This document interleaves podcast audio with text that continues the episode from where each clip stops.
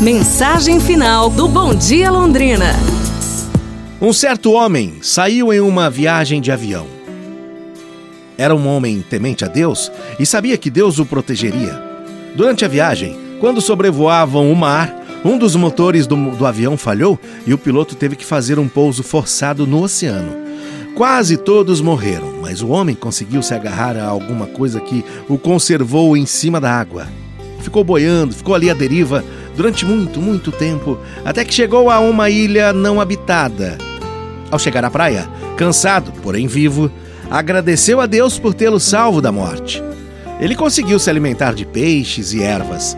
Conseguiu derrubar algumas árvores e, com muito esforço, conseguiu construir uma casa para ele. Não era bem uma casa, mas um abrigo, assim, bem tosco, com paus, folhas. Porém, significava proteção para ele.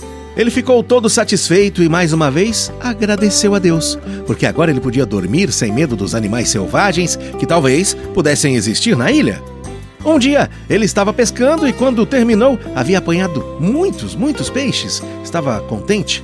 Assim, com comida abundante, estava satisfeito com o resultado da pesca. Porém, ao voltar-se na direção de sua casa, qual não foi sua decepção ao vê-la toda incendiada? Ele se sentou em uma pedra, chorando e dizendo em prantos: Deus, como é que o Senhor podia deixar isso acontecer comigo? O Senhor sabe que eu preciso muito dessa casa para poder me abrigar. E o Senhor deixou minha casa se queimar todinha, Deus. O Senhor não tem pena de mim? Neste momento, uma mão pousou no seu ombro e ele ouviu uma voz dizendo: Vamos, rapaz.